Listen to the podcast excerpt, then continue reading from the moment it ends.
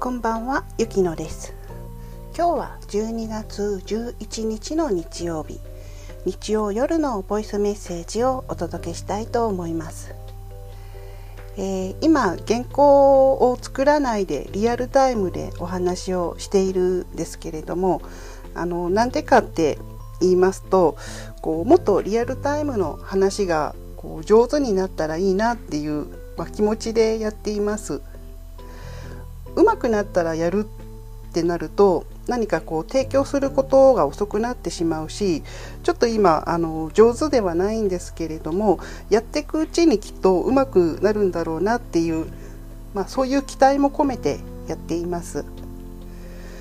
こう天使のふりをした悪魔に、えーちょっと気をつけてほしいなと思っていてですねその例えばちょっと調子が悪い時に人に迷惑をかけてしまうで迷惑をかけてしまうのはこう良くないことだから一人でこう抱え込んでしまったりするそれもまあ人に迷惑をかけてはいけないっていう気持ちは大事だとは思うんですけれどもあんまり過度になってしまうとこう天使のふりをした、まあ、悪魔になってしまうんじゃないかなって思います。義理人情の義理っていうのは、えーあの人はあの人に私の足らないところをカバーしてもらったっていう感謝の気持ちもあったりします。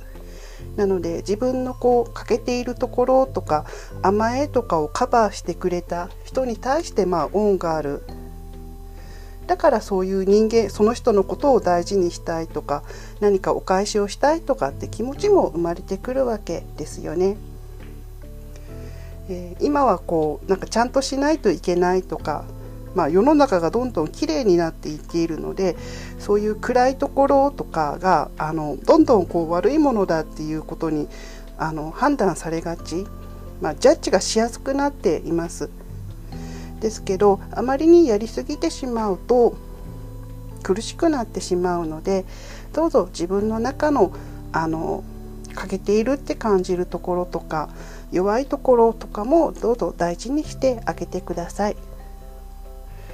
えそこそういう弱さが何かこうあなたと誰かがこうつながるきっかけになったりするかもしれないので、えーそれではまた新しい1週間が始まります。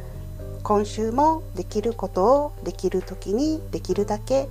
を意識してやってみてください。えー今年も本当残り少なくなってきましたのであの今年やりたかったってことはあのよかったらいろいろチャレンジしてみてくださいね。それでは今夜もゆっくりお休みください。